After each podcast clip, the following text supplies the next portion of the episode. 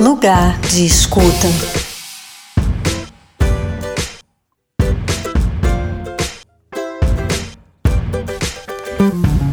Começa agora o Lugar de Escuta, o podcast que abre espaço para conversas necessárias sobre temas essenciais que fazem refletir sobre o nosso jeito de viver e as escolhas que fazemos diariamente. Eu sou a Cláudia Penteado e hoje o tema é Pecuária Responsável, que respeita o meio ambiente. Nosso convidado para essa conversa é o Lisandro Inacaki de Souza, que é coordenador de projetos de clima e cadeias agropecuárias do Instituto Imaflora.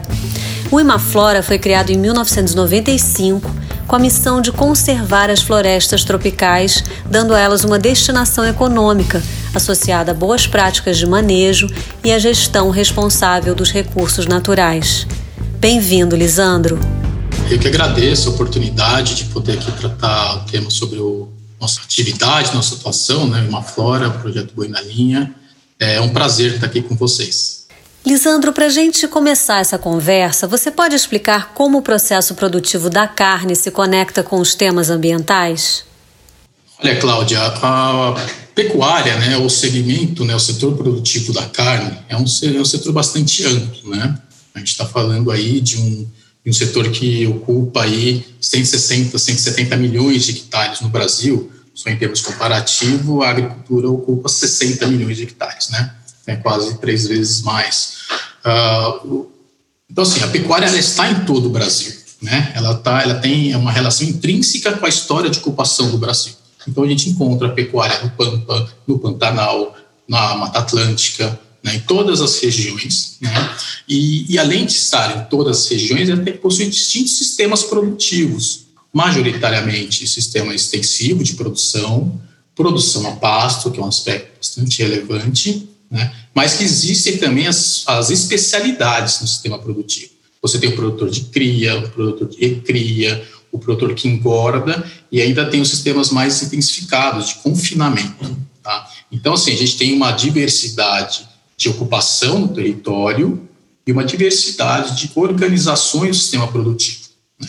Então, quando a gente olhar para as conexões com temas ambientais, é, a gente tem que preservar um pouco também essa diversidade, mas eu destacaria dois pontos uh, bastante relevantes né, nas temáticas atuais. O primeiro é o próprio uso do solo, sistema produtivo, uma propriedade. Né?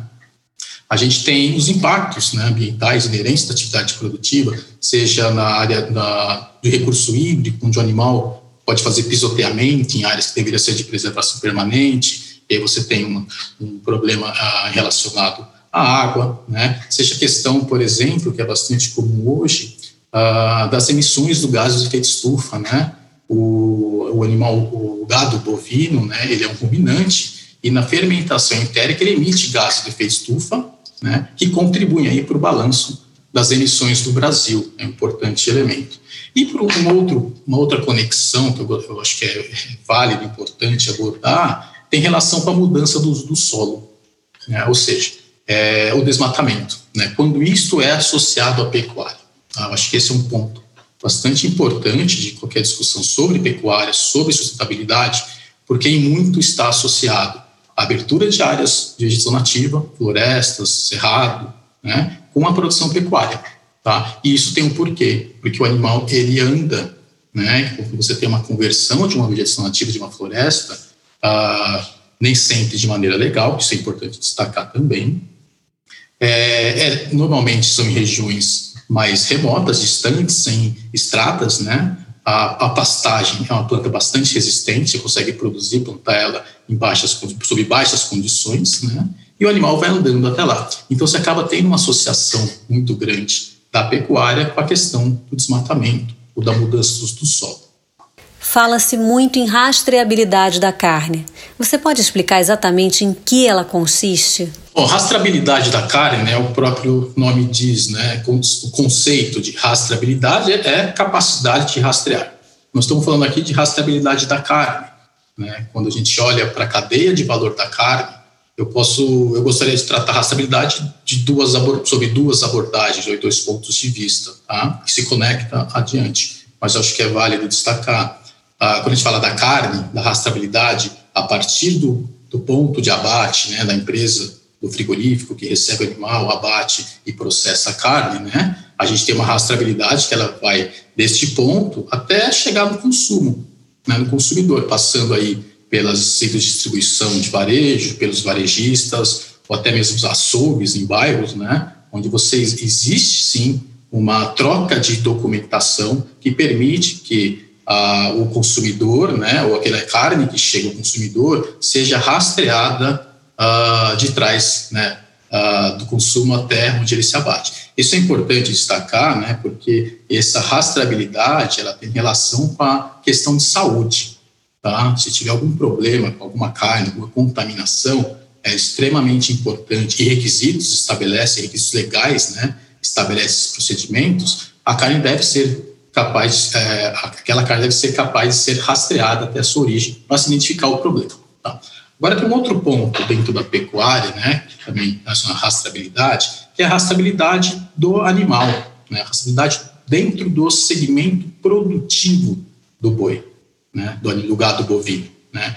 Por quê? Como eu disse né, anteriormente, aquela diversidade de situações e especialidades dentro da cadeia faz com que o animal ele, ele passe de uma fazenda a outra, né, uh, mais de uma vez, porque ele pode ser criado numa propriedade, ser recriado em outra e seguir para ser engordado, né, previamente ao bate, numa terceira fazenda, por exemplo. Né. Existe no, na estrutura hoje do sistema produtivo brasileiro uh, de pecuária, né, existem as ferramentas de rastreabilidade uh, focada também na questão sanitária, mas é na questão sanitária do animal. Tá? Ah, com essa, é, é, essas capacidades instaladas, em tese, elas permitiriam a gente ter uma rastreabilidade integral ou integrada do sistema produtivo, da cadeia de produto da carne. Mas isso não está instalado hoje, porque se tem propósitos distintos em termos de uso desses mecanismos de rastreabilidade. Lisandro, explica para a gente como os projetos do Imaflora podem contribuir para termos carnes mais sustentáveis no Brasil? Uh, o Imaflora trabalha de maneira geral né, com fortalecimento de cadeias de valor de produtos florestais e agropecuários sustentáveis. Né? A gente sempre tem esse olhar para a cadeia como um todo, trabalhando desde o segmento do setor produtivo até chegar uh, na gôndola do supermercado, por exemplo. Né? Então, for, a nossa ação se dá no fortalecimento de cadeias. Né? Dentro da linha ou da agenda de trabalho na pecuária, eu destaco hoje um projeto Boi na Linha. O projeto Boi na Linha é uma iniciativa que ela surge uh, de diálogos que nós realizamos né, na nossa história, no nosso histórico aí de atuação na pecuária, junto a diversos atores do segmento, né, uh, quando, uh, em determinado momento, a gente teve um, uma, uma tarefa né, de apoiar o setor uh, da carne, né, a, a organizar, junto ao Ministério Público Federal, uma estratégia para impulsionar os compromissos existentes na Amazônia. Então, o objetivo do Boi na Linha né, é fortalecer compromissos sociais e ambientais na cadeia bovina de, da, na Amazônia e impulsionar esses compromissos, né, impulsionar sua implementação. Tá? Uh, a, a, a, organização do projeto ela se dá na, na estruturação de referenciais unificados que permitam com que as empresas implementem as suas ações focada numa pecuária sustentável, focada numa responsabilidade daquela cadeia de originação de boi. Tá? Então, a gente busca conduzir diálogos né, com as partes, envolvendo todas as partes interessadas, uh, de modo a constituir esses referenciais. Uma outra forma né, que a gente trabalha com essa intenção de fortalecimento uh, da cadeia né, é a plataforma de transparência, cujo objetivo está em ser um hub de informação sobre o tema. Então, a plataforma Boi na Linha, ela oferece informações elas direcionadas ao produtor, direcionadas aos frigoríficos e processadores de carne, direcionadas ao varejo, né? e à sociedade em geral, né? inclusive é, é o meio científico uh, poder acessar informações sobre essa agenda de compromissos na pecuária na Amazônia, que estão calcadas na eliminação de desmatamento. Desde o momento da implantação de um projeto como o Boi na Linha, já dá para perceber ganhos? A Boi na Linha, ele, ele, a gente iniciou essa iniciativa uh, no início de 2019, quando recebemos um, um primeiro material de referência para o monitoramento de fazendas que produzem gado na Amazônia, né, o monitoramento realizado por frigoríficos sobre essas fazendas, né, visando a eliminação, é, não comprar gado de fazendas com desmatamento, desmatamento desde 2009, uh, ah, que não tenha trabalho escravo, uh, que não esteja sob, é, é, com sobreposição a áreas protegidas, sejam elas terras indígenas ou unidades de conservação. Então, nós recebemos um pacote de informações uh, previamente harmonizadas e iniciamos um trabalho de diálogo com representantes do setor frigorífico, com sociedade civil, com o varejo, organizamos o primeiro documento e levamos junto ao Ministério Público Federal. Eu acho que esse é o primeiro ganho que a gente teve, foi a construção do protocolo unificado de fornecedores de gado na Amazônia. Né? E por que é um ganho? Porque foi o primeiro momento que, que, que existe um referencial único para que empresas uh, frigoríficas na Amazônia uh, estabeleçam seus sistemas de gestão, estabeleçam sua estratégia de monitoramento. Né? Por quê? Porque no início desse processo, cada empresa seguiu uma linha. Então, quando você quer analisar o impacto uh, da implementação desses compromissos, você acaba não tendo uh, capacidade de análise comparativa entre as performances das empresas. Então, por isso que eu, eu, eu entendo como o primeiro ganho que o projeto traz é essa unificação de abordagem, unificação de uh, procedimentos, base de dados, regras para fazer análise de fazendas, com essa perspectiva de identificar as fazendas aptas para fornecimento de, de animais e as fazendas inaptas. Em que pé estão as coisas hoje e quais os desafios pela frente? A partir de ter unificado um, um protocolo de monitoramento, né, o passo que nós estamos agora em organização é o passo que vai fazer a avaliação dessa implementação. Né? Ah, por qual meio? Por meio de auditorias de verificação. Né?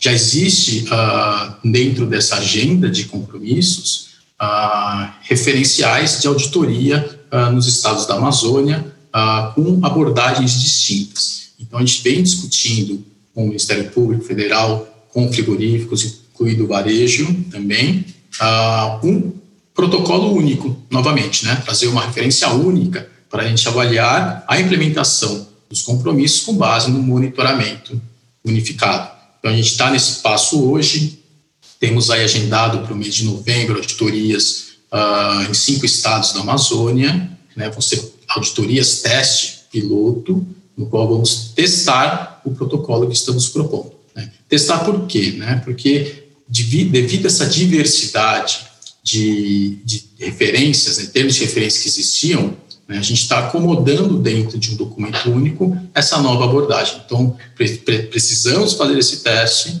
né, verificar a sua, a sua efetividade na implementação. Né, a partir disso, do, nesse processo de teste, vamos treinar a empresa de auditoria para executar esse serviço. Né, e esse, então, seria o, o passo, o passo que estamos agora uh, dando em relação à implementação do projeto. Tá? Agora, os desafios adiante, né, eu vejo muito que a gente ainda precisa, né, tendo estabelecido o primeiro protocolo de monitoramento uh, e posteriormente de auditoria, a gente precisa ainda in, in ampliar a adoção dos compromissos dentro da Amazônia. Por que eu digo isso? Porque a gente tem um número de frigoríficos hoje na Amazônia ao redor de 260 Tá? E aí eu estou trazendo para os maiores, né, não só os grandes, mas indico os maiores, ele tirando aqueles que são pequenos abatedores, municipais, né, mas tem um número aí ao redor de 260 frigoríficos, dos quais apenas 100 estão sob um escopo de compromisso. Né? Ou seja, a gente precisa ampliar a, a adoção desses compromissos, nem que sejam as regras né, de monitoramento, para a gente conseguir endereçar soluções para os problemas ambientais uh, identificados. Tá? E é um outro passo também que é em relação a desafios, né? É conseguir uh, monitorar a cadeia como um todo, né? Como eu disse lá no início, né? Existe uma diversidade de atores, existe uma ausência de uma rastreabilidade estabelecida que permita uh, verificarmos a cadeia como um todo. Então a gente precisa também, esse é um grande desafio, como a gente avança no monitoramento das fazendas uh, de cria, né? As fazendas estão no início do sistema produtivo. E aí um destaque que é de extrema importância e valor, que deve ser tratado dentro dessa agenda, é a realidade desses produtores, né? A gente não está tratando ali de, de pessoas que estão. Ah, ah, não, não, a gente não pode tratar né, o produtor como um vilão. Tá? Existem situações onde, é claro, uma área desmatada, uma área aberta, né, ela é feita de maneira ilegal, né, é feita com propósito que não é a produção necessariamente, né, mas sim ao propósito de ocupar aquele território, normalmente é uma área pública, tá? Ah, e por consequência, né, a pecuária é um, é um segmento que vai chegar, um segmento produtivo que vai chegar aproximar daquela área. Então, assim, a gente tem que entender essa realidade, né, para não ser um, para não, não, exercer uma ação que seja exclusiva, é, de exclusão, né, uma ação excludente do setor produtivo, do produtor, porque uh, existe o produtor uh, que de fato é um produtor rural, um pecuarista, que está fazendo as coisas sem uh, necessariamente má intenção no processo, né? Porém, na hora que você implementa esses critérios de monitoramento da cadeia, né, ele pode ser incluído dentro de uma inaptidão para o fornecimento. Então, é muito é, é importante termos atenção para essa diversidade de atores na cadeia de produção da pecuária. Considerando então essa diversidade de atores, você pode explicar mais detalhadamente como se dá a participação de empresas, produtores, indústria, varejo e consumidor nessa cadeia? Eu, eu analiso né, todos esses atores né, uh, dentro de uma, uma leitura de corresponsabilidade. Né? A partir do momento que um frigorífico adquire animal de um produtor, ele está adquirindo aqueles riscos inerentes ao sistema produtivo, né, pensando nos aspectos negativos, né, nos efeitos negativos de algum, alguma prática predatória. Né? Uh, mas também ele carrega os, os aspectos positivos. Tá? O, o, no projeto, né, uh, os frigoríficos eles participaram de maneira propositiva. Né? A princípio, algumas empresas, hoje nós estamos trazendo outras empresas para participar dos espaços de diálogo na construção uh, desses referenciais que devem ser implementados a todos. Né?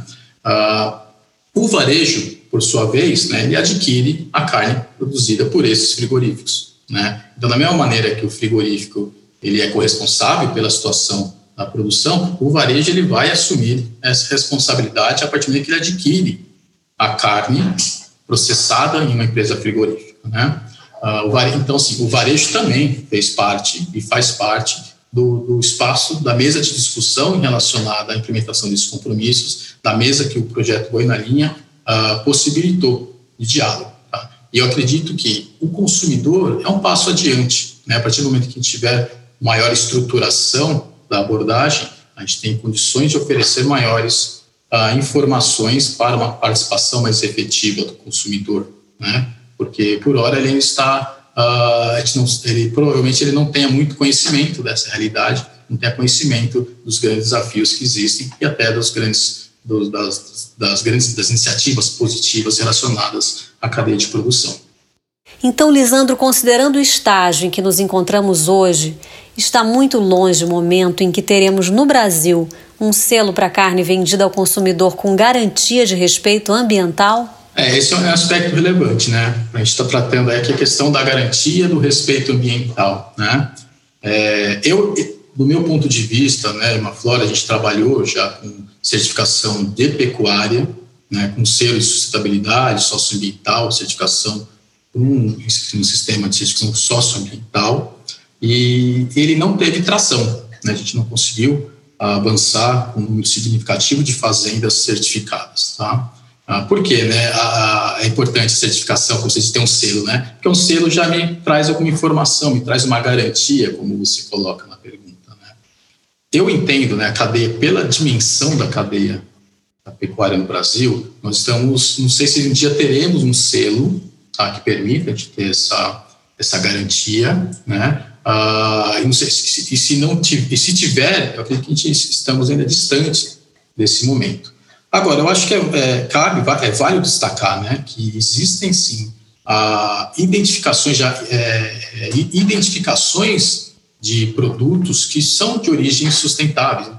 São selos privados né, de garantia de origem, né, ah, são iniciativas, ah, por exemplo, segmentos nicho, né, como a carne orgânica, né, a gente possui selos que, que garantem esses aspectos ambientais também, né? Uh, então, hoje a gente consegue identificar no mercado né, algumas marcas de nicho e traz esse remete essa garantia de uh, respeito ambiental. Agora, termos um selo né, único ou um selo que consiga trazer isso de maneira generalizada, eu acredito que a gente precisa ainda de muito é, desenvolvimento, né, gerar muita capacidade para o setor produtivo conseguir atender essas demandas, né, uh, dentro do cenário que a gente entende que há bastante uh, questões a serem solucionadas referente a esse a questão ambiental, seja desmatamento, seja áreas embargadas, né, seja a produção em áreas uh, protegidas, né, que no, no, caso de terra indígena não pode haver, mas a gente sabe que existem algumas situações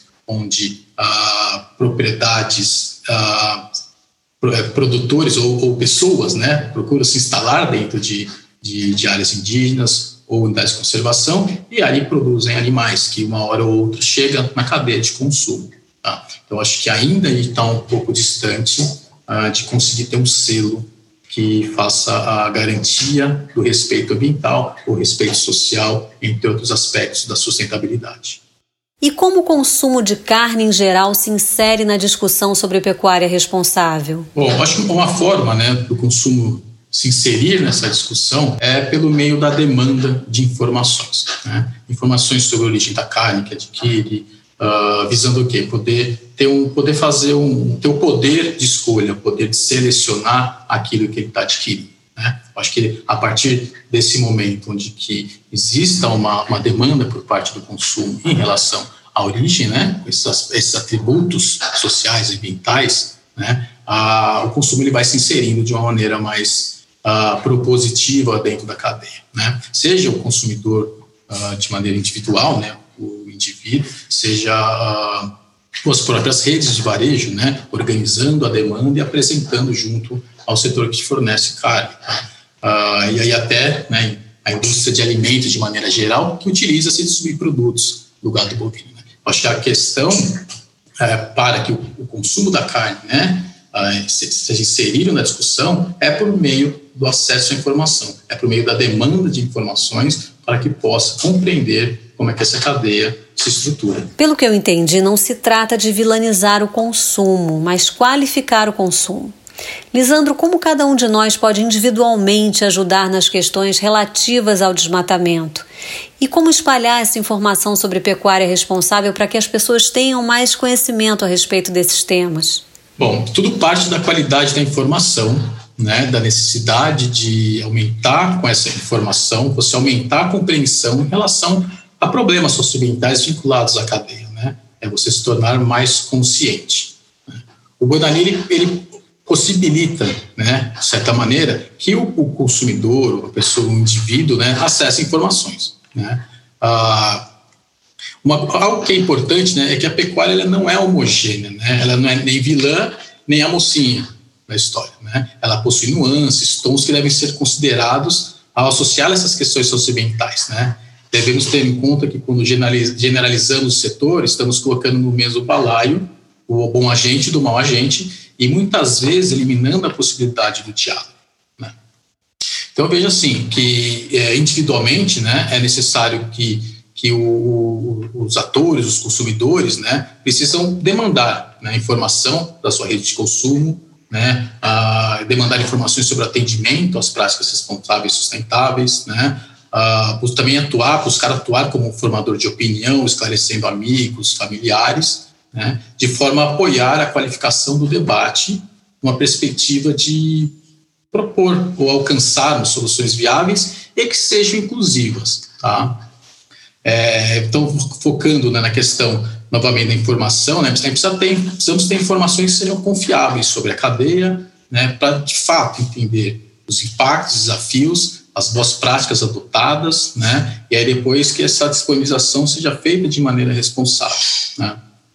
Eu acho que é importante, uh, individualmente, a gente buscar constituir redes de consumo né, que se alimentem também de conhecimento sobre os produtos que consomem né, pra, de uma forma que consigam se empoderar na tomada de decisão ao fazer a escolha de aquisição de determinado produto. Né. Essa consciência, né, ela só virá a partir do momento que a gente preparar o consumidor para fazer essa demanda, né? Então, assim, individualmente, né, do lado do, do indivíduo, né, é importante a gente demandar que a informação venha, que tenha informação de qualidade, para ele poder atuar de maneira mais propositiva.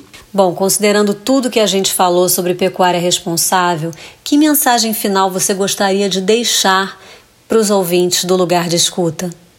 Pelo viés do consumo, se não aumentar a conscientização sobre a realidade da cadeia de valor da carne, estaremos sempre próximos dos problemas socioambientais que afligem as áreas de fronteira agropecuária. Nós não estamos imunes. Todos somos responsáveis pela realidade negativa que encontramos hoje. O consumidor deve ter voz ativa e demandar de todo o setor, desde a loja onde adquirir a carne, informações e qualidade na produção da pecuária que seja responsável, que seja sustentável conseguimos produzir as expectativas de, de carne para consumo nos próximos 10 anos sem derrubar mais nenhum pé de árvore no Brasil. Seja ativo, consumidor, seja ativo, envolva-se.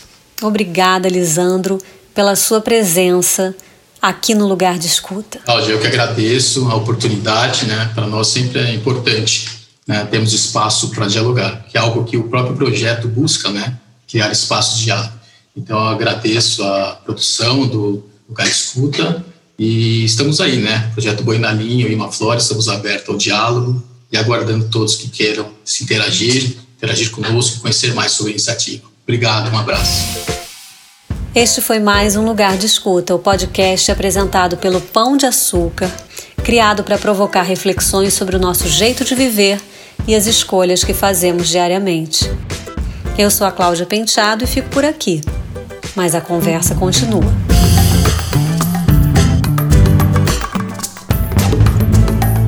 Lugar de escuta.